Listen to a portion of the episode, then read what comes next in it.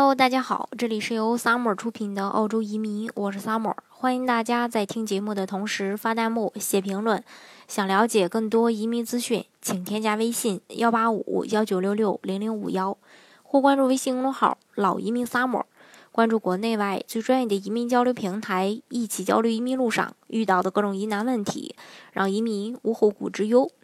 那如果是一直在关注澳洲幺八八 C 重大投资者移民的小伙伴，可能会发现，从今年五月中旬之后，澳大利亚移民局官网就再也没有更新过幺八八 C 签证的申请和获批数量。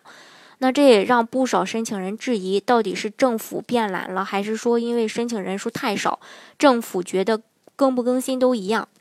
那么，到底有多少人办理了幺八八 C？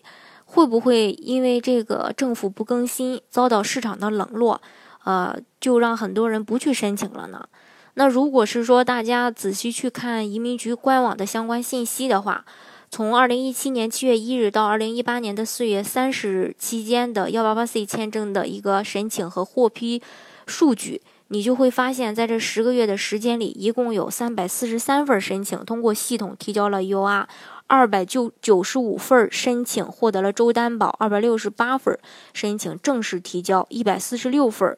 签证呢获批，呃九份签证嗯获批，呃另外呃一百四十六份签证获批是二零一五年七月一日后提交的申请，嗯九份签证的获批是二零一五年七月一日前提交的这个申请，由此我们可以得出啊。从上一财年开启到今年四月三十日，澳洲移民局一共批准了一百五十五份的这个幺八八 C 的申请。与此同时呢，通过将本月公布的数据与上一次公布的数据进行一个对比，可以得出今年四月一共获批的幺八八 C 申请共有二十份。那这个数据与今年以以来各个月获批的数据基本上是呃持平的。那最近，澳洲联邦证券最新发布的这个 State of the States 中，对澳洲呃各个州的经济表现进行了一个排名。维州呢，首次超过了新州，成为澳大利亚经济的一个领头羊。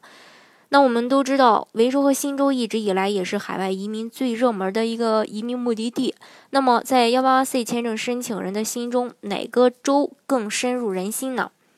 还是去看这个移民局官网的数据，我们也可以发现，从二零一七年七月一日到四月三十日这个期间，呃，递交的三百四十三份 UR 申请中，维州共收到了一百四十二份，新州呢收到了一百四十份，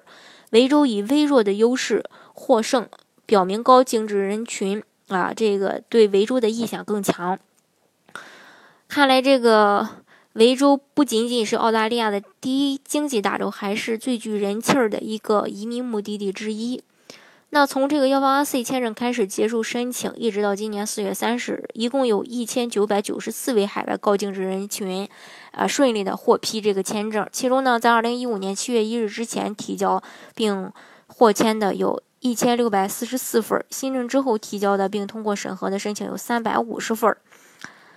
嗯，幺八八 C 也被称为这个土豪签证，因为每一个成功通过审批的投资人都必须向指定的合规的基金投资高达五百万澳币的一个资金。那五年多的时间里，一共有一千九百九十四位投资人获签，也就意味着有九十九点七亿澳元从海外流向这个澳大利亚。那跟以往发布的这个幺八八 C 移民数据相同，中国还是。以百分之八十八点四和百分之八十七的占比，稳坐幺八八 C 签证的第一大申申请和获批来源国的一个呃位置。其次呢，才是香港、马来西亚、南非、越南等等一些国家和地区。可以说，中国已经就是早已经在这个幺八八 C 全球市场份额上成为这个当之无愧的一个无冕之王。那其他国家和地区的申请人想要。这个震动中国头号老大的位置呢，也不是一件容易的事儿。那么问题来了，为什么中国的高净值呃高净值人群能够成为幺八八 C 项目的一个呃绝对的老大呢？主要是一方面，因为中国高净值人士的这个基数比较大，移民的需求呃也急剧在不断的上升，并且能够满足五百万澳元投资的人数呢也越来越多。另外一个原因就是幺八八 C 签证容易办理，简单粗暴。那幺八八 C 几乎也是可以一个用钱来买身份的项目，申请人的商业背景啊、年龄啊、学历啊、英语水平都不是在考虑范围之内的。唯一的条件就是投五百万澳元到澳洲，并且能把这个五百万解释清楚就可以了。那对于高净值人群来说，能用钱解决的问题都不是问题，而移民最主要的是快，并且也省事，成功率也高。而这个澳洲幺八 C 的这个推出，正好就契合了这个高净值人士的一个移民的诉求，所以才会受到这么多人的一个青睐。那么问题来了，不能满足啊这个澳洲幺八八 C 投资移民申请要求的这个小伙伴怎么办呢？那大家可以考虑一下澳洲的幺八八 A，